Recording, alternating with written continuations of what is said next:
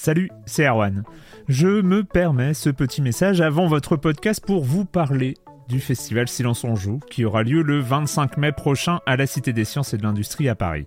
De 10h à 22h, on vous prépare une journée qu'on espère passionnante avec des discussions, des débats au cœur même de la Cité des Sciences et une soirée mémorable dans un grand amphithéâtre. La billetterie est ouverte, le lien est dans la description des derniers épisodes et vous trouverez aussi un lien vers la programmation. C'est 20 euros pour la journée et la soirée, et si vous voulez juste passer nous voir en journée, il suffit d'une entrée classique pour la cité, c'est 13 euros tarif plein avec éventuellement des réductions. C'est la première fois qu'on organise un truc pareil et on espère vraiment que vous répondrez présente et présent. En tout cas, nous, on a très envie de vous croiser de rencontrer celles et ceux qui nous écoutent chaque semaine. Rendez-vous donc le 25 mai et je vous laisse avec votre épisode de Silence en joue ou de la bande-annonce ou de Gâchette gauche ou de Dans la boucle. Enfin bref, bonne écoute. Hiring for your small business? If you're not looking for professionals on LinkedIn, you're looking in the wrong place. That's like looking for your car keys in a fish tank. LinkedIn helps you hire professionals you can't find anywhere else, even those who aren't actively searching for a new job but might be open to the perfect role. In a given month, over 70% of LinkedIn users don't even visit other leading job sites. So start looking in the right place. With LinkedIn, you can hire professionals like a professional. Post your free job on linkedin.com slash people today. Silence on joue, Erwan Cario, bonjour.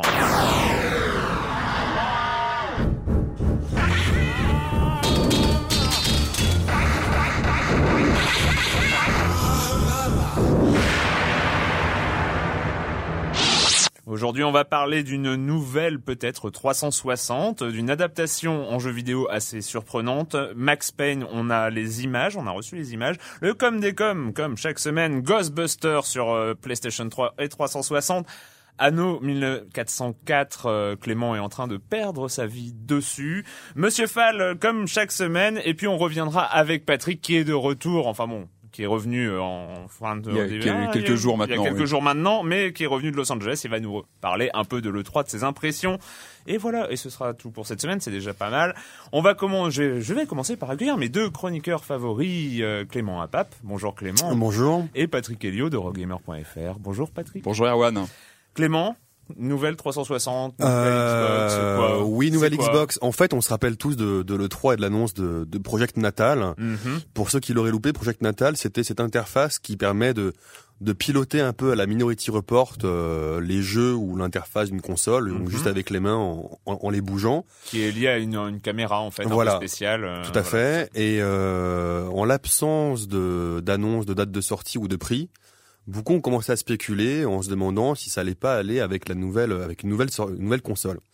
Et Steve Ballmer himself, Steve Ballmer, donc c'est le, le PDG, PDG de Microsoft, Microsoft ouais. a annoncé dans lors d'une lors d'un séminaire de chef d'entreprise à Chicago, euh, il, a, il a révélé la sortie l'an prochain d'une nouvelle version de sa Xbox 360 avec une caméra embarquée et une interface naturelle. Entre, euh, je cite interface naturelle, donc on suppose que c'est Project Natal. Mm. Donc c'est une console qui serait pas vraiment une nouvelle console, ce serait plus un peu comme la Wii par rapport à la GameCube, c'est-à-dire euh, une console en fait qui est juste repackagée avec un avec la donc la caméra intégrée et qui permettrait de toucher donc un public plus plus casual, plus euh, plus plus global, un en peu fait, comme la Wii. serait un peu ouais la version la, la Wii de, la, Voilà. de, de Microsoft. Mais apparemment Steve Ballmer était pas super content de sa fuite. Il, il, il, a un peu grillé la. Il a fait un auto fail. Voilà, il a fait un autofail. Donc, euh, en fait, juste là, euh, il y a, hier, il a dit j'ai mal choisi mes mots, cela a embrouillé tout le monde. Et, euh, et en fait, il dit il n'y a rien de neuf dans mes propos, les choses sont telles qu'elles étaient après le 3. Voilà. Donc, en gros, euh, bon, il a fait un autofail. Donc, c'est vraiment euh, l'annonce. C'est bien parce qu'il veut engueuler personne, c'est le PDG. Exactement, exactement. Donc en fait à demi mot, voilà, on sait qu'il y aura une nouvelle console qui sera pas en fait une nouvelle génération, mais qui sera une Xbox, euh, une Xbox rebrandée en fait. Mhm. Tout en un en fait avec euh, l'accessoire natal. Voilà, il y a de grandes chances pour que ce soit le cas et, en fait, ça qui, arrive. euh, qui pourrait éventuellement être une version de la de, de la 360 qui survit à la 360 elle-même parce qu'il sortirait une nouvelle console, mais celle-là étant la version très casual, euh, continuerait à se vendre Mm, mm. euh, à un autre public. Il y a des chances et donc c'est Ouais. prévu, euh, c'est prévu pour 2010. Voilà. Ok, Patrick, euh, Oui, Lars alors- von Trier en jeu vidéo, c'est Eh, quoi oui, vous savez que j'aime bien, moi, relayer quoi, les- un- les- fake hein les annonces d'adaptation improbables en jeu vidéo, ça arrive. On avait Ouais. parlé de Mr. T il y a pas que- il y a pas très très longtemps euh, d'un jeu avec Mr. T, je sais pas si tu te rappelles. Oui, si, Et, si, je euh, me rappelle très bien. Et ouais, pour moi, l'annonce de la semaine, complètement euh, improbable, eh ben, c'est l'annonce de l'adaptation du film Antichrist en jeu vidéo. Avec Voilà, Charlotte Gainsbourg. Moi, l'annonce est tombée, je venais de, de voir le film, et euh, bah, ça me paraît complètement euh, improbable. Enfin, je, le film est quand même assez, euh, assez euh, singulier. Ça, voilà, c'est, c'est- Oh, joli mot, c'est assez mm, singulier. Non, mais je vois pas du tout comment on peut adapter un film pareil en jeu vidéo. C'est, euh, ça s'y on- prête on- pas du tout, à mon avis. Alors, en soi, ce qu'ont, ce qu'ont annoncé les, euh, les développeurs, c'est que le C'est jeu. qui les développeurs derrière Alors justement, moi, ce que j'avais vu, c'est que l'adaptation est en cours chez Zentropa, qui est une société de production appartenant à Lars von Trier quand même. Voilà, ça serait pas une adaptation faite par un, studio opportuniste. Ça serait quand même le réalisateur du film qui serait euh, sur le coup. Le jeu s'appellerait Eden en, en rapport donc avec le nom de la de la Et de la forêt un- en question C'est un beat'em.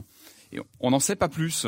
Euh, en revanche, le, les réalisateurs ont annoncé que ce sera un jeu sujet à controverse, un jeu qui ne pourra Sans être comparé blague. à aucun autre, évidemment, quand on voit le film d'origine.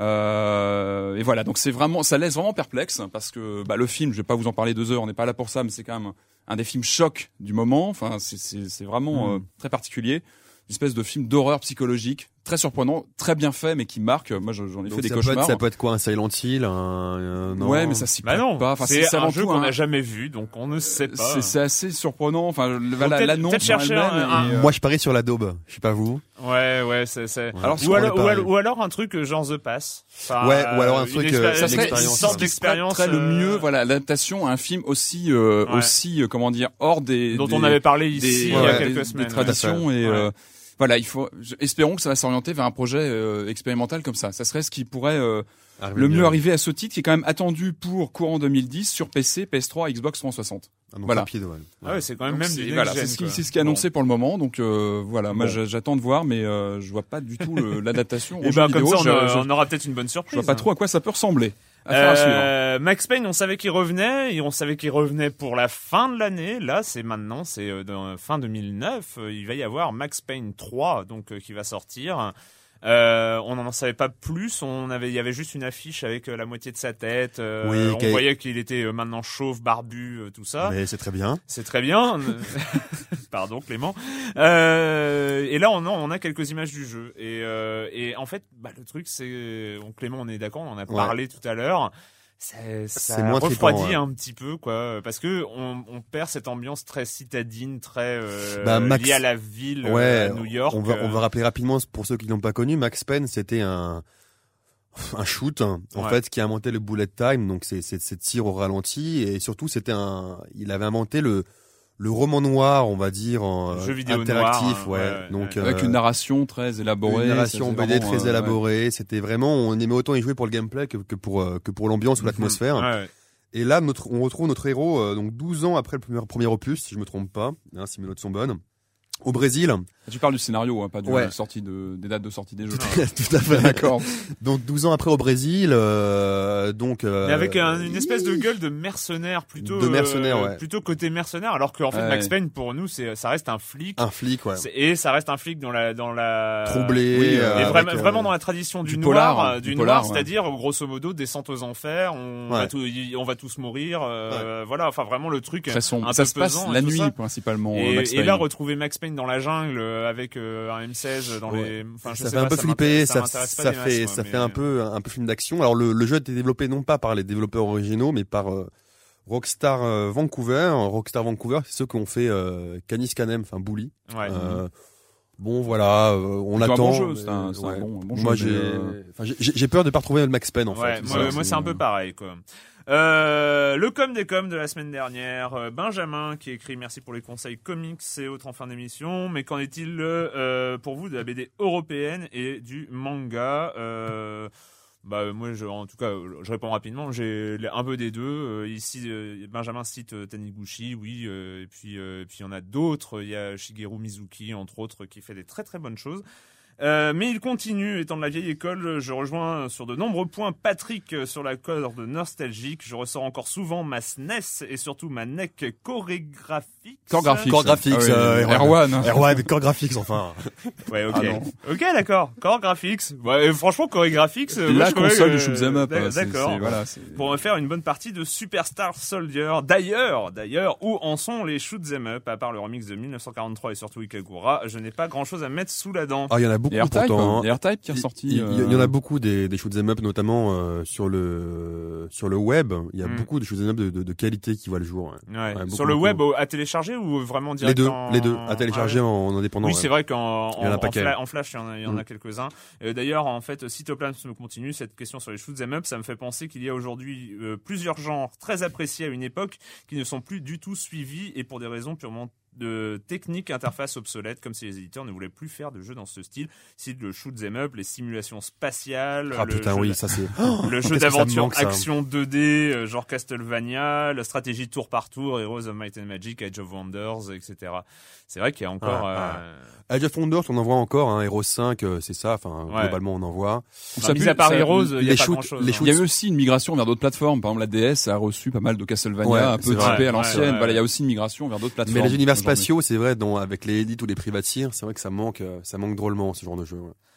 Et alors pour finir, Colargo- Colargolette, euh, donc euh, qui est euh, une lectrice de Libération.fr, hein, qui a quand même posté 3503 messages en tout, mais c'est les premiers sur euh, les commentaires de Silence on joue, et qui explique et la, cyber- et la cyberdépendance état des lieux, point d'interrogation. Bah, un troll, hein, un, jo- un joli troll comme on en voit. Ah ouais, mais moi, ce qui m'amuse surtout, c'est quelqu'un qui a posté 3503 messages sur un site web qui est en train de parler de cyberdépendance à propos des jeux vidéo. Ça me fait un petit peu rigoler, quoi. C'est, j'ai un peu, un peu, un peu envie de dire get a life. Euh, euh, c'est un peu méchant, bon, euh, pour Non, euh, répondre méchant, Pour répondre sérieusement, la cyberdépendance, euh, jusqu'ici, ça reste de, de l'ordre du mythe, hein, parce Ouais, que globalement, tous les psychologues un peu sérieux qui s'y sont penchés euh, ne- n'ont pas de, de traces de pathologie réelle. Alors, on peut trop jouer euh, de là à être dépendant, c'est-à-dire d'avoir euh, une pathologie euh, réelle. Il n'y en avait pas par rapport au- quand même au MMO. Non, non, Enfin, non, du tout, du tout. Tout ce qui est, euh, enfin, les, les études sérieuses montrent qu'il n'y a pas de pathologie. On peut trop jouer. Oui, On peut Comme trop on jouer, peut euh, trop euh, se, se consacrer à un autre loisir, peut trop trop faire lire trop, sport, trop euh, manger, trop. Et on peut Trop- poster trop trop, de dormir. Les commentaires. excès ne sont jamais ouais, Trop bons. euh, voilà, il faut. Et on euh, peut poster trop de commentaires sur libération.fr aussi. When disaster strikes.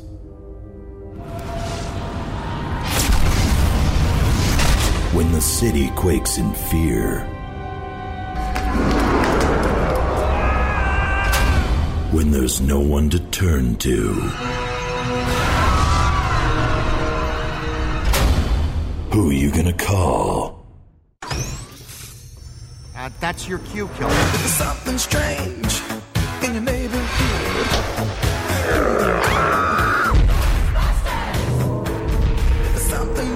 Allez, je présente même pas le nom du jeu, Patrick. Tu as SOS enfin Fantôme, essayé. évidemment, Ghostbusters. Alors, le moins qu'on puisse dire, c'est qu'on l'a attendu ce jeu. On a fait plusieurs news depuis Ouais, quelques ouais, mois. ouais. On a annoncé le jeu, on avait annoncé qu'il avait changé d'éditeur, etc. Parce eu- c'est un jeu qui a une histoire très compliquée. On a même parlé de années. la première version oui, jeu qui avait été, qui avait été euh, à montrée, laquelle etc. je n'avais rien com- compris. La version Commodore qui était Oui, très très bien, très très bon jeu. Mais j'y arrivais pas. moi. Et, euh, et donc enfin le jeu est sorti. Alors il faut tout de suite préciser que le, le jeu aujourd'hui est sorti en Europe uniquement sur PS3 et PS2 parce que Ouais. Sony a, a passé une exclusivité euh, sur le jeu et arrivera plus tard sur Xbox 360, Wii, DS, euh, PC, et PSP. Sur oui, c'est Plus pas tard sur la fin d'année. tout à fait le même jeu que sur euh, Il Xbox. est relooké, voilà, et comme sur et PS2 PS3, d'ailleurs. Et donc euh, voilà, aujourd'hui il est uniquement sorti en Europe sur euh, les consoles PlayStation. C'est voilà, c'est une bonne surprise. Bon, alors, alors, Voilà, parle, donc, alors, il y avait beaucoup d'attentes. Moi, j'avais peur d'une daube. Je j'aurais pas pu laisser passer un mauvais jeu Ghostbusters. Ça n'a pas été possible. Qu'est-ce que t'aurais fait Qu'est-ce que t'aurais fait T'aurais tout C'est- cassé C'est pas possible. Non, non. Voilà, le, le- Vendetta, film, les, films sont tellement mythiques. Euh, Enfin, non, les- franchement, on les peut. films Ouais, moi j'aime bien les deux, mais Ah évidemment le premier est bien meilleur. Et justement, ce qui tombe bien, c'est que ce jeu est beaucoup plus proche du premier film. Voilà, Oui. pour te rassurer tout de suite. Voilà. Euh, ouf, ça s'est bien passé. On a un bon jeu correct, euh, honnête. Ça. Pour situer, euh, le scénario se passe en 1991, donc après deux ans après le deuxième film. Mhm. Évidemment, New York est à nouveau attaqué par une, une vague de, de fantômes. Et ce qui est intéressant, c'est qu'on, bah, évidemment, on retrouve toute l'équipe de, de bah, des films. Tous les acteurs ont participé euh, à part Sigourney Weaver, je crois, qui, a- qui avait, qui avait passé son tour. Donc on retrouve les acteurs, on retrouve la bande originale, vraiment, les, les- vraiment le score original de Ghostbusters, donc ça c'est très très bien. On retrouve vraiment l'ambiance. On sent vraiment que le jeu a été développé par des fans, des fans de la série, Ouais. et ça se sent. Enfin, voilà, on- le jeu est truffé de, de, de clins d'œil euh, à des passages du film. À des... Moi, moi, je pense que Ah, c'est pour ça que tu l'as bien aimé. Évidemment, hein, mais ça j'assume complètement. je le- pense que c'est c'est vraiment et un jeu. euh, C'est un jeu fait fait pour les. J'allais justement y t'allais Tu vois qu'on on se complémente bien, mais euh, On s'aime. Mais ta gueule. Et en fait, voilà, non, mais c'est vraiment un jeu- qui est fait pour les, les fans de la série, parce que c'est vrai que c'est un bonheur de traverser le jeu. On retrouve, ce qui est bien fait, c'est que le, le scénario re- euh, se passe soi-disant deux ans après le deuxième film, mais en fait revient vraiment sur les lieux, les on a vu endroits. les vidéos avec le bonhomme Bibendum. Exactement. On retrouve tous les, les, les moments forts du premier film, qui reste, comme tu le disais, le film emblématique de la Mhm. série. Et ça, c'est du bonheur. C'est qu'on retrouve euh, l'hôtel hanté, on retrouve Ouais. le, le- la, la, la, la plupart des, La des- des bibliothèque. fantômes, La, bibliothèque. ouais. Évidemment, il y a d'autres, euh, il y a d'autres endroits qui sont ajoutés, mais on est vraiment, enfin voilà, on est en terrain connu lorsqu'on est un fan de la série, et vraiment l'univers est respecté à la lettre. Ça, c'est vraiment très bien. Après, Euh, alors je- moi j'ai pas joué, oui, j'ai pas joué au jeu, mais je l'ai vu, euh, je l'ai vu à Londres quand on me l'a présenté. Ouais, effectivement, chez Atari, ouais. tout ce que tu me dis, euh, je l'avais vu et j'avais trouvé ça très chouette. Mais ce que j'avais pas du tout aimé, moi, c'était le gameplay, c'est-à-dire, enfin, la, la maniabilité qui semblait vraiment hasardeuse pour le coup. Alors, exactement. On se retrouve en fait au niveau du gameplay. Il faut savoir que c'est pas un jeu d'exploration, c'est pas un jeu de d'énigmes, c'est avant tout de la capture de fantômes. Point à la ligne. C'est vraiment le cœur du jeu. Ça, moi, ça m'a fait souvent penser à Luigi's Mansion hein, sur GameCube, Ouais. un des premiers jeux où Ouais. vraiment c'était pareil, c'était de la Ouais. capture de fantômes. Le gameplay s'en rapproche pas mal, c'est-à-dire qu'on doit voilà attraper euh, euh, moi, moi comme juste, si on était à la pêche euh, J'ai vu fantômes. quelques vidéos, j'ai pas, j'ai pas joué au jeu. Je trouve Hmm. que, le- par exemple, les déplacements des personnages sont un, un petit peu raides quand même. Un pour, euh, pour un- Exactement, pour mais- un jeu d'aujourd'hui, quoi. Exactement, il n'est pas à la, au top aujourd'hui de la réalisation. euh, c'est pas un jeu euh, vraiment au top au niveau réalisation, et tout dépend de son degré de, de fanatisme pour les films. Ouais. En fait, Moi, je- son, voilà, son- degré de tolérance par rapport au jeu. Et surtout, voilà, de, de, de, de, de fanatisme pour l'univers. Et c'est vrai que quand on, a- on aime beaucoup les films, on retrouve plein de, de clins d'œil qui font plaisir. Et vraiment, je trouve qu'il y a on, on, on arrive en fait, on rêve depuis euh, depuis la sortie des films de se retrouver parmi l'équipe des Ghostbusters. On incarne dans le jeu un nouveau larron qui rejoint l'équipe. Uh-huh. Donc on n'est pas un des personnages du film, on a un nouveau euh, personnage qui les rejoint. Donc on les voit. euh, euh, on participe avec eux au comment dire aux, aux chasses aux fantômes. Donc ça c'est plutôt rigolo. C'est ton On rêve d'enfant qui se réalise. Ouais. et ouais, c'est une espèce de fantasme. Et ça, évidemment, c'est super marrant. Alors, comme tu dis, évidemment, graphiquement, le jeu, il est bien, mais il est pas, euh, il est pas au top au niveau de la réalisation aujourd'hui. Reste qu'il est honnête, il est bien fait. euh, c'est très scripté, c'est très linéaire, ce qu'on n'a pas une liberté d'action. Euh, moi, j'aurais bien voulu pouvoir euh, piloter Ecto One et me balader où je veux et intervenir un peu à la GTA dans, Ouais. dans New York. Bah, C'est pas été, euh, ouais, mine de rien, aujourd'hui, on pense à ça, tu vois. Un jeu bah, une espèce de version, à, euh, une espèce de, de version moderne du jeu Commodore 64 Voilà, justement, voilà. on pouvait se balader dans toute la ville et voilà, ça aurait pu être marrant. Là, c'est pas l'ordre du jour. On est vraiment sur un jeu très scripté, mais j'ai envie de dire bien foutu, Ok. qui fait que voilà, si on adhère à l'univers, eh ben on se laisse euh, porter par l'histoire. Je- Le gameplay, j'ai trouvé plutôt pas mal, hein, donc ça c'est plutôt bien. Euh, moi, ce que j'ai ce que j'ai pas trop aimé, c'est le personnage qu'on incarne, qui est, qui est d'une fadeur extrême, c'est-à-dire qu'il est vraiment au second plan, il ressemble, il ressemble pas à grand chose, il est un peu un peu fade. Euh, et sinon, oui, et un petit peu, il y a quelques soucis au niveau de l'intelligence artificielle des, des, des personnages euh, secondaires qui sont pas forcément toujours très réactifs. Euh, mais voilà, globalement, le, le c'est loin d'être un mauvais jeu, c'est plutôt sympa. Quand on aime l'univers, c'est euh, on peut y aller. Voilà, allez-y, Bah, vous j'ai- êtes fan de l'univers. j'ai- juste hâte euh, du moment où il y aura un jeu de flics à Miami ou un Il y en a jeu- déjà eu, un jeu tu sais. K2000. Il y en a Là, déjà eu. être à donf. Et il vaut mieux pas qu'on en parle parce que c'était des, des expériences douloureuses. Once, long ago, men believed the world was flat. Until a few dauntless sailors and merchants set out on a voyage of discovery. These explorers discovered a strange and wondrous land in the Anno uttermost east. 1404. Euh, Clément, donc tu n'as plus de vie. C'est fini. Euh, c'est fini. Tu oui, ne mais sors il va, plus. il va tu- falloir que j'en retrouve une Là, vite. tu as les mais, yeux euh, rouges. euh, voilà, tu ne dors plus. Je tu, dors peu, je dors peu. En fait, voilà. Donc, Anno 1404, euh, c'est le quatrième épisode d'une série euh, exclusivement PC, puisque c'est un jeu de, un jeu de gestion. Mhm. Un jeu de gestion, donc ça paraît un peu aride au départ. Il y a eu des Euh, versions console, non Il me semble. Ouais, mais DS, très très mauvaise. Ouais, ouais, ouais, très très mauvaise. enfin, c'est une parenthèse. on va pas- Donc ça a commencé avec Anno 1602 en 98, donc il y a plus de 10 ans. Il y a eu Anno 1503, Anno 1701, il y a trois ans, et maintenant Anno 1404. C'est quoi comme jeu? C'est un jeu qu'on voit d'au-dessus. En fait, c'est une espèce de gestion de, c'est une simulation de cité. Donc, on construit une cité Mhm. médiévale euh, dans les Caraïbes, enfin dans les Caraïbes, sur des îles plutôt. On va conquérir l'Orient. l'Orient, oui. C'est Voilà, les Caraïbes, Orient. Je me suis vite rattrapé. Merci d'enfoncer le, Et donc il y le a des couteau dans la plaie. euh, voilà, voilà, voilà. voilà, voilà. Non, alors c'est c'est un jeu de gestion qui est extrêmement beau, extrêmement mignon, extrêmement euh, extrêmement intéressant à jouer. Euh, Il y a un but effectivement, c'est c'est de faire développer sa cité. Euh, c'est extrêmement addictif, donc C'est euh, extrêmement tout. voilà, je vais euh, sortir le dictionnaire de superlatifs. non, c'est un jeu, c'est un jeu très intéressant parce que le didacticiel est, est très bien pensé. Le but, c'est de commencer effectivement juste avec une place de marché, Mm. euh, est quelques bâtiments, et doucement en fait de, de, de donner à sa population, euh, de remplir les besoins de sa population. Au début, c'est c'est que On du- reste dans le très classique Voilà. City Builder. tout à fait. Mais en fait, ce qui est intéressant, c'est que c'est plus un city builder à la, c'est pas comme civilisation ou colonisation, c'est plus un peu en temps réel, un un peu à la, un peu à la SimCity. Mhm. où en fait euh, tous les bah, tous les éléments de gameplay en fait euh, rentrent les uns dans les autres dans des engrenages assez subtils et c'est très très intéressant. Alors là il y a un moteur 3D qui est, qui est, qui est vraiment sublime donc vraiment on a l'impression euh, moi j'ai eu des potes qui me c'est plutôt agréable quand on passe sa vie dans un jeu d'avoir des potes ou des copines qui regardent et qui aiment bien juste regarder. Ah oui. Euh, c'est quand même c'est quand même C'est agréable parce que comme ça tu n'as pas un temps d'occupé, toi tu continues ta partie Comme ça, tu peux tranquille. continuer le tranquille. non plus. Hein. tranquille à jouer, voilà. Euh, non, non, c'est extrêmement mignon. Ce qui est intéressant aussi, c'est que euh, bah, comment en parler? Je vais pas en parler des heures comme euh, comme ami Patrick. Je vais pas parler des heures, tu rigoles. Mais non, mais il fallait parler de Ghostbusters. On Non, a fait un point, ça Patrick, fait des mois qu'on en parlait, donc euh, il fallait, euh, voilà. Voilà. Non, mais ce qui est super intéressant, donc c'est un jeu de gestion, donc c'est un jeu, c'est c'est un genre de jeu qu'on retrouve peu aujourd'hui. Euh, c'est un jeu qui coûte pas très cher, qui, moi, voilà, j'ai dû déjà passer plus de 20 heures dessus. On peut facilement y passer 40, 50, 60 heures. C'est un jeu qui, voilà, que je conseille à, que je conseille à tout le monde, puisque c'est un, enfin, comment dire, voilà, moi, c'est ma fibre, c'est ma nostalgique à moi, c'est- quoi. c'est- plutôt hardcore ou c'est euh, c'est bien fou, enfin c'est accessible à tout En le monde fait, parce que quand même les la caractéristique des jeux de gestion, c'est qu'il faut quand même s'accrocher généralement, sauf Non, quand ça s'appelle ouais. les Sims, euh, qui est une C'est espèce vrai. de simplification à outrance. Mais euh, En fait, ils ont simplifié le jeu avec le, le dernier épisode en date qui était euh, Anno 1701 ou 3, je sais plus, enfin le dernier Ouais. quoi. Et euh, là, en fait, ce qui est agréable, c'est justement qu'il y a plusieurs euh, niveaux, plusieurs euh, strates de, Mhm. de jeu. Donc euh, même quand on est juste débutant, euh, on peut vraiment s'éclater parce qu'il y a notamment un bac à sable où le but, on on n'a pas du tout les- la logique économique. On peut construire vraiment la, la ville qu'on veut, par exemple. Ouais. Mais à côté, après, effectivement, mais on gère une ville? on gère, on gère euh, une zone. Ah, d'accord. Donc, c'est-à-dire D'accord. qu'il peut y avoir plusieurs îles sur lesquelles, effectivement, et après, il faut effectivement euh, aussi établir du routes, commerce, ses routes euh, commerciales en- entre les différentes îles. Voilà. Anno Ok. 1404. Anno 1404 euh, sur PC.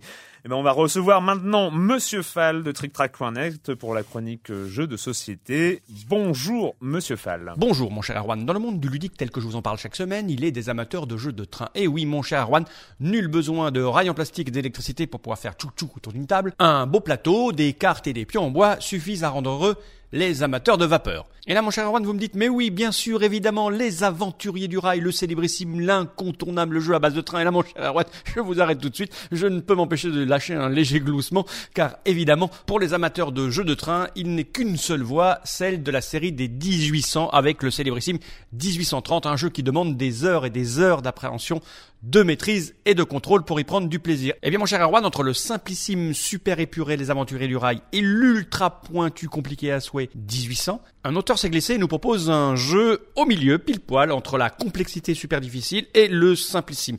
Cet auteur n'est autre que Martin Wallace et il nous propose Steam, les voies de la richesse. Alors, les connaisseurs auront déjà entendu parler de Martin Wallace et de euh, Edge of Steam. Oui, Edge of Steam est un jeu sorti il y a quelques temps en anglais, un jeu auto quasi édité, donc avec un look un peu austère. Et là, c'est Edge, Edge Entertainment, qui nous propose pour la première fois une version française de Edge of Steam sous le nom de Steam. Alors le jeu a été retravaillé, bien entendu, surtout au niveau des règles. On a nettoyé certaines choses, rajouté d'autres pour euh, rééquilibrer. Et il y a eu un énorme travail au niveau graphique, au niveau matériel. Le matériel est de meilleure qualité, beaucoup plus joli, beaucoup plus esthétique. Il donne vraiment envie de jouer. Alors attention, euh, Steam est quand même un jeu qui s'adresse aux joueurs un peu expérimentés. On doit jouer à peu près en, en 3 heures. On est loin des 8 à 12 heures que demande 1800 et on est loin des 1 heure que demandent les aventuriers du rail. C'est un vrai jeu de gestion et de calcul où tout va se jouer au millimètre. Vos investissements ne devront pas être faits au hasard. La pose de vos tuiles rail, les jonctions que vous allez faire devront être calculées. Vous devrez prêter attention à ce que font vos adversaires, etc., etc. Il faut savoir, mon cher Erwan, que Steam est un de mes jeux de train préférés, celui où je prends le plus de plaisir. Il y a la juste dose de concentration et de calcul qu'il faut et d'opportunisme, bien sûr. Voilà, mon cher Erwan, c'est Steam, les voies de la richesse de Martin Wallace, un jeu édité par Edge Entertainment, un jeu pour 3 à 6 joueurs à partir de 12 ans pour des parties de 180 minutes environ. Un jeu que vous allez trouver dans les boutiques spécialisées aux alentours de 45-50 euros. Voilà, à la semaine prochaine, mon cher Erwan. À la semaine prochaine, monsieur Fall. Euh, vous avez déjà joué aux Aventuriers du Rail hein? Non. Non. Oh, moi j'aime bien. hein. Il dit, il dit c'est simplissime, c'est simplissime. Ouais, bon. euh, heures, même, hein. trois heures, c'est quand même. Non, long, hein. c'est une version simple maintenant. euh, les aventuriers du rail, c'est très simple. C'est tu poses tes rails et tout ça, c'est c'est rigolo comme tout. La Steam, c'est 3 heures, donc c'est un truc un peu, D'accord. plus, un, un peu un peu plus complexe. Where did you find this guy? Lazarovich paid top dollar for Marco Polo's journals. He's been after the Chintamani stone for years. You're competing with a psychopathic war criminal for a mythological gemstone? I'm sensing some history here. Elena Fisher, last year's model. You're gonna snatch that treasure right out from under them. They'll never see it coming. Yeah, well, payback's a bitch. Alors là, c'est? Uncharted 2. Euh, Pourquoi Uncharted 2 Parce qu'il vient de gagner le Games Critics Awards de l'E3 2009. C'est- Ça vient juste de tomber. euh, ouais, un des gros jeux du salon. Euh, Un des jeux vraiment impressionnants. ouais. Ouais, ouais, euh, donc euh, là, euh, il, continue en fait son côté action, aventure, Bah, euh, un- Indiana Jones. Ouais, c'est un Tomb Raider, Indiana Jones, quoi. Et Sony avait très bien joué son coup lors de la conférence de presse avant le, le salon de, de l'E3 parce qu'ils ont ouvert leur conférence sur Uncharted 2 Mm. Et c'était euh, c'était hallucinant quoi. C'est vrai que le jeu graphiquement on voit vraiment euh, Et c'est le grand vainqueur parce que je crois qu'il est, il est nominé dans, il, est- il a gagné trois catégories, genre meilleur jeu action aventure. Mais le premier était déjà très très bon. Ouais. J'avais beaucoup aimé le Ah oui, premier. le premier et, était, était euh, une très bonne surprise. Et on sent que le deuxième est encore. euh, Ouais, mais de là à attendre le deuxième, comme si c'était le Messi, moi j'ai j'ai des petites doutes. Pas le Messi, mais je pense que ça peut être une bonne démo de ce que la PS3 peut faire. Euh, Oui, c'est ça. C'est plus parce euh, que la PS3 manque, euh, Mais moi, manque de jeux de gros calibre. hein. J'attends plutôt le deuxième jeu parce que le premier, euh, on sent, euh, ça a été très bien, mais on sentait que c'était, il fallait euh, un Il peu. fallait euh, sortir le. Ouais. Bah là, la il scène, je fallait sais pas un si, vous avez vu la scène de, améliorer, le- de la conférence, pardon, qui était vraiment impressionnante. C'est celui où il fuit, où il fuit. Exactement, et, tout ouais. le décor se- s'écroule, Ouais. etc. Enfin, c'est super impressionnant. Ouais, mais bon, c'est hyper scripté. Enfin, moi, j'attends de voir. Effectivement, pour moi, ce qui a été montré, c'est vraiment. euh, Et puis il y a- il y a du multijoueur aussi. Il y a une section multijoueur. On ouais, n'est pas mais sur le premier. moi, ce qui a été montré, c'est un peu ce qui a été montré euh, lors de l'annonce de la PS3 avec Killzone 2. Pour moi, c'est c'est une. Mais là, c'est du jeu quand même. Il oui, tourne. c'est du pas, jeu. c'est pas une vidéo. oui, mais c'est une vidéo pour euh, pour faire parler du jeu, pour qu'il cartonne justement dans les. Ah oui, parce que c'est un titre exclusif euh, Sony, donc c'est quelque Ouais, mais logique que ouais, Sony mais je mette pense, en avant. je pense qu'en termes de gameplay pur, euh, ça sera, ça sera un peu plus chiant que ce qu'on a vu, quoi. Moi, j'ai bien aimé Ah. le premier, hein, donc je, je, je- Je j'attends beaucoup toujours le si sceptique, Ouais. Clément. Bah, euh, sur ce coup-là, ouais, parce qu'on le voit courir. Alors déjà, je sais pas, vous avez vu, il, il court. Il y a une, c'est une, boule qui le suit, enfin une, un Non, une bagnole, une bagnole, ouais. enfin je sais plus. Il court et il arrive à voir les marches quand même. C'est, ils, ils- ils Non mais là, non mais comment dire Clément, Tu cherches le réalisme. Clément, Clément, Clément. et ça, moi non. Ça m'inquiète, Clément. Sans moi, sans moi, sans moi. Bon, Patrick, euh, cette 3 une semaine à Los Angeles. euh, Euh, bah, ça s'est bien passé. Hein, il faisait très beau, bien. Il y avait ça, du soleil. ouais. euh, Il y et l'alcool. C'était très bien. Puis non, ça faisait vraiment plaisir, comme j'ai pu vous le dire. euh, En façon, duplex. un petit peu, Oh là là, un petit bien, peu endormi à une heure du matin, mais je- comme je vous l'ai déjà dit, ouais, moi j'étais content de retrouver le, le salon le 3 que j'avais quitté en 2006. C'était la dernière fois où Ouais. j'avais pu y aller. On avait on avait décidé de pas y aller en 2000 donc 2007 2008 parce que bah, c'était recentré sur, sur le marché américain. Ça avait peu d'intérêt. Toi Clément, tu y étais je crois en Ouais, 2007. ouais. Là cette année, euh, voilà, c'était le retour de, de l'E3 comme on comme on aime bien, avec euh, le retour donc au Convention Center qui est l'endroit historique de la manifestation, Mhm. euh, et puis le retour des stands gigantesques, euh, de, de- Avec, des- tu des- nous disais avec euh, avec un peu moins de bruit. euh, Exactement. C'était ça l'intérêt, c'est que moi je me rappelle en 2006, j'ai un mauvais souvenir du salon à cause de ça, c'est que c'est- c'était rempli de c'était monde. Disneyland aussi. Je pense hein. qu'ils avaient vraiment ouvert Ouais. à, à beaucoup, de- vraiment quasiment au grand public à mon avis, parce qu'il y avait plein de même d'ados qui étaient là à regarder à jouer aux bornes, alors que c'est quand même à la base un salon pro, donc euh, je pense qu'il y avait, voilà, il y avait vraiment une ouverture trop large, ce qui faisait que c'était difficile de travailler, de faire une interview sur le sur les stands, c'était limite impossible. Mhm. Là cette année, c'était beaucoup plus light, on sentait qu'il y avait moins de bruit. Bon, ça reste quand même le 3, donc euh, il faut quand même ça reste euh, le voilà, il faut pas les non plus. euh, Mais enfin, on peut. on- moi personnellement, j'ai plus mieux travaillé. J'ai trouvé que c'était plus l'ambiance était plus plus sympa, qu'on était plus à l'aise pour même pour euh, passer d'un stand à l'autre. Il y avait- C'était Mhm. moins bruyant. Espérons que ça Mais va continuer ouais. euh, pour les prochaines Et, éditions. et c'est vrai que de- pour l'avoir vu effectivement de Paris, euh, ce qui était intéressant dans le 3, au-delà d'événements lui-même, c'était la période de l'année euh, autour de laquelle toutes les annonces étaient faites. Ouais. Et effectivement, on a plus ressenti ça cette Bah là, année cette que l'année voilà, ouais.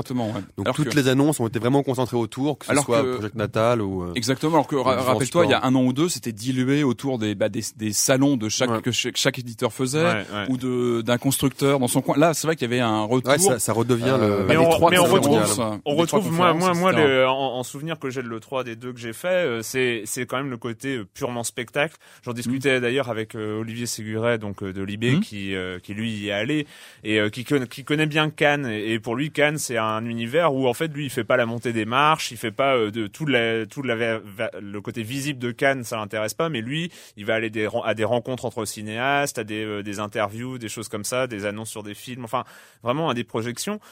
Tandis que le 3, on reste quand même, les journalistes sont mis là en tant que purs spectateurs. Ah, C'est-à-dire ils sont spectateurs d'un spectacle que leur propose l'industrie du jeu vidéo. Regardez la surenchère en, en invité de marque qu'on a eu cette année entre Oui, les Beatles euh, chez Microsoft, euh, James Cameron chez C'est ça, mais en fait, euh, c'était le côté qui me gênait Spielberg, toujours un petit euh, peu, c'est le côté un peu spectaculaire. Et finalement, pour travailler, oui, tu, tu réussis à avoir quelques interviews que tu pourrais pas avoir en France. Mais quasiment, c'est vrai que pour travailler, euh, c'était, on avait aujourd'hui avec les, les médias qu'on a aujourd'hui, on n'avait pas vraiment besoin d'y être en fait, à part quelques, à part Bah, pour voir que- Project Natal, à part pour quelques moi, avant- interviews. moi, pour moi, le, par rapport aux années précédentes. euh, L'intérêt de l'E3, quand même, c'est comme toujours, c'est de saisir en trois jours les tendances pour les six mois ou un an à venir. C'est ça pour moi le, le cœur de l'E3, c'est d'avoir à un même endroit tous les éditeurs, constructeurs réunis et de, de sentir, Ouais, de sentir et vraiment les tendances, et- ce qu'il se être. passe. Enfin, c'est et de, et de rencontrer, Ouais, des- je- et je- de rencontrer des, des développeurs. Moi, ça m'a permis aussi de, par exemple, moi, j'avais des jeux que je voulais voir sur place. Évidemment, les, les, les gros titres, mais j'avais aussi des titres que je, je suivais personnellement. J'ai pu voir, par exemple, chez LucasArts, euh, euh, les gens qui travaillent sur Monkey Island, le remake Ouais, euh, mais, HD. par, donc, ouais, mais par, par exemple, tu vois, justement, le remake euh, de Monkey Island, moi, je l'ai vu, euh, ils ont fait une démonstration en direct euh, sur le net et on pouvait parler avec les développeurs. Mhm. Et ce que je veux dire, c'est justement qu'aujourd'hui, par rapport à il y a trois ans, alors qu'il y a trois ans, le net, le net existait déjà, etc. Aujourd'hui, toutes les toutes les conférences sont euh, sont sont broadcastées euh, sur Internet. Enfin, aujourd'hui, en restant à Paris ou n'importe où dans le monde, on peut vraiment suivre et sentir le 3 euh, à 98%. Mais t'as pas ces rencontres, euh, ces rencontres. Par exemple, moi j'étais chez Capcom, j'avais un doute sur un, un jeu qui était annoncé chez eux qui s'appelle Dark Void.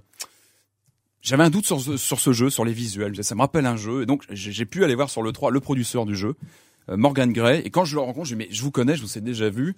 C'était un ancien de Cinemaware. non mais non mais non mais véridique. Et je lui ai demandé mais est-ce que est-ce que Dark Void, est-ce qu'il y a un lien de parenté avec Rocket Ranger? Parce que pour moi il y avait vraiment j'avais je un doute. Et il m'a dit exactement, il m'a dit oui, exactement. On n'a pas la licence Rocket Ranger. mais c'est un Journaliste, projet journaliste avait. total, journaliste Et total. sur Dark Void, Bravo. on a pu mettre des, des, des idées qu'on avait pour Rocket Ranger et regarder tourner le jeu. Et ça, on voit la parenté. Et ça, c'est le 3. Voilà, c'est de pouvoir Ça, rencontrer 3. des, gens bravo. qui vous montrent le jeu qui, et on peut en parler comme ça de façon. Ah, mais je euh, pense que tu viens de résumer. Ah, il a tout dit, euh, a ouais, tout t'as- tout Voilà, dit là. c'est ça, le 3 T'as tout dit. euh, Waouh.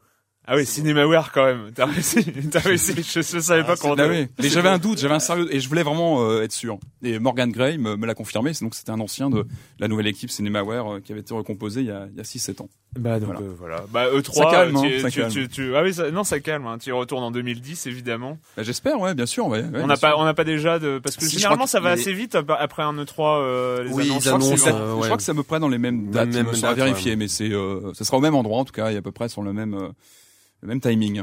Eh ben, on en a fini cette semaine avec le jeu vidéo et la question rituelle. Et quand vous ne jouez pas, vous faites quoi, Clément? Bah là, j'ai eu un peu le temps hein, euh, avec nos émissions vacances. Euh, moi, je suis parti en Suisse et j'ai découvert euh, le plaisir euh, de l'auberge de jeunesse, de ces dix lits ensemble, euh, des, des petits bruits. Voilà, on n'arrive pas à dormir. Mais j'y suis surtout allé pour en faire du, du saut en parachute. Oui, parce que c'est pas. euh, voilà, du saut en parachute à Interlaken. Aller en Suisse pour découvrir Ah les auberges de jeunesse. bon. Et j'ai ramené aussi un, un Toblerone de 4,5 kilos. Et donc ri- ri- rien que pour ça, rien que pour ça, ça valait le coup. Ah Et sa durée de vie estimée, ça va être combien? Bah, deux semaines, je pense. D'accord. Et, près. et le parachute parachute génial. Non, non, tu, non. parles- non, mais tu te rends compte que t'as plus parlé de ton Toblerone que du parachute quand même. Deux expériences euh, in- inoubliables toutes les deux. T'as fait du pilot wings en vrai, en fait, c'est ça. c'est, Voilà. Non, non, non, non. Tu as amené ton Toblerone dans les airs Non, je l'ai bien aimé. Non, non, je, l'ai acheté après. Non, non, vraiment top. Euh, non, non, puis surtout, c'était, c'est un lieu, c'est un lieu magique, Interlaken. Il y a un lac, montagne, neige et tout. Non, non, c'est vraiment euh, à une heure de Paris. Voilà. Une heure. Une heure. En vol, en. Ah d'accord, euh, Voilà. une heure de Paris. La Suisse, une heure de Paris. Oui, pardon. bien sûr. Patrick, Euh, eh bien moi j'ai repris un petit peu mes habitudes à la cinémathèque. Je vous avais Ah. déjà parlé des soirées bis qui se passent toutes les deux ou trois semaines, je crois. Vendredi dernier, édition mythique, parce que deux films euh, de William Castle étaient programmés. Euh, la nuit de tous les mystères et le désosseur de cadavres. Alors attention, attention, c'était pas une, une- séance comme toutes les autres. Pourquoi? Parce que William Castle, était là. c'était non non, il est Ah. mort depuis quelques années le pauvre. Pardon. William Castle, c'est un réalisateur américain des années 50 dont la particularité, c'est que il mettait en place des interactions dans la salle par rapport à ses films. Ah oui. Voilà, il y avait des attractions dans la salle pendant la diffusion des films. Et là, à la Cinémathèque, on a eu une reproduction des attractions pendant le film, comme euh, Wow. ça, ça devait avoir lieu Ah, dans les années 50. Pas mal ça. Et c'était vraiment pas mal. c'était quoi comme, Alors euh, par comme exemple sur euh, la nuit de tous les mystères, on a eu pendant euh, le film des petits effets lumineux et surtout à la fin, vers la fin du film, je vais pas vous, vous raconter l'histoire du film, ça va être un petit peu long et c'est pas forcément le, le sujet aujourd'hui, bien que ça serait intéressant, mais Oui. en- voilà, en tout cas à la fin de, de, de la diffusion. Apparition d'un squelette en haut euh, dans les, de, de, de la salle qui est comme ça balancé sur la salle avec euh, un effet de mouvement etc donc c'était avec éclairage etc donc Oh. c'est très très bien et sur le désosseur de cadavres, on avait euh, lors à un moment du film en fait, c'est assez intéressant le procédé parce qu'on a toujours une mise en abîme. Euh, dans le film, en fait, on a une créature qui se qui se qui se balade, qui qui euh, à un moment s'échappe dans un cinéma et on arrive dans le film dans dans un cinéma, donc notre cinéma, euh, Ouais. on peut s'identifier. Et à ce moment-là, normalement, le- la créature se balade sous les fauteuils du, de la salle et euh, dans les dans les dans les les vraies séances, les, les séances originales, on avait des, des coups de- d'électricité sous les fauteuils. Les- certains fauteuils Ah oui. vibraient. Ça n'a pas pu être mis en place malheureusement là sur les séances à la cinémathèque, mais on a eu un acteur qui s'est levé avec euh, la lumière qui s'allumait, il avait euh, la bestiole au-dessous euh, sur le cou, il criait, il est parti en, en hurlant et tout ça. Et pendant la diffusion du film, on a eu aussi des lumières lorsque euh, Vincent Price était pris de, de délire. Donc voilà, une interaction assez rare et euh, voilà, c'était vraiment euh, à Un voir bon absolument. Donc euh, C'est raté. le, le- le- c'est dommage. ça c'est passé, mais je Et crois vous que le- l'avez raté, chers Le cycle William Castle est encore en cours à la Cinémathèque française, donc allez voir, il y a vraiment des perles. C'est un très bon réalisateur de, de série B et c'est vraiment à découvrir. Voilà. Ok. Eh ben moi j'ai euh, moi j'ai découvert pour ma part euh, comics hein, évidemment comme d'hab. Euh, parce que c'était un héros que je ne je n'appréciais pas particulièrement et j'avais pas cherché à le découvrir c'était Daredevil et euh, et franchement qui est un peu le Batman de de Marvel hein, on- a souvent, souvent la comparaison. Euh, et en fait parce que ça ne m'intéressait pas je connaissais un petit peu à l'époque mais euh, mais le truc c'est euh, là il y a un run enfin ce qu'on appelle il y a une série qui a été lancée euh, à- mm, en 2004 je crois notamment par Kevin Smith le réalisateur au début qui a fait les tout premiers numéros mais après qui a été repris par Bendis puis par Brubaker. Donc qui sont deux auteurs formidables. Et franchement 113 numéros 113 numéros. Je les ai lus c'est magnifique, c'est une des plus belles histoires avec du super-héros dedans, euh, c'est euh, c'est génial. C'est un personnage intéressant. C'est une euh, très très longue oui. descente aux enfers pour Matt Murdock, donc l'avo- l'avocat aveugle qui Mhm. est en fait Daredevil. C'est une très longue descente aux enfers et c'est euh, c'est vraiment il finit en prison. Il faudra qu'on parle du film aussi. Cent- quatre. Non, jamais, 113, jamais. Et Erwan, 113 numéros de comics, ça fait quoi en, en termes de taille? C'est des comics qui sont. euh, Non, c'est les c'est 113 fascicules. hein. D'accord. C'est, euh, Mm. Ils en sont au 113, mais ça continue en fait. C'est le 113, c'est le numéro de juin 2009. Voilà, on a fini cette semaine. On se retrouve très bientôt pour parler jeux vidéo sur l'idée Labo. Labo.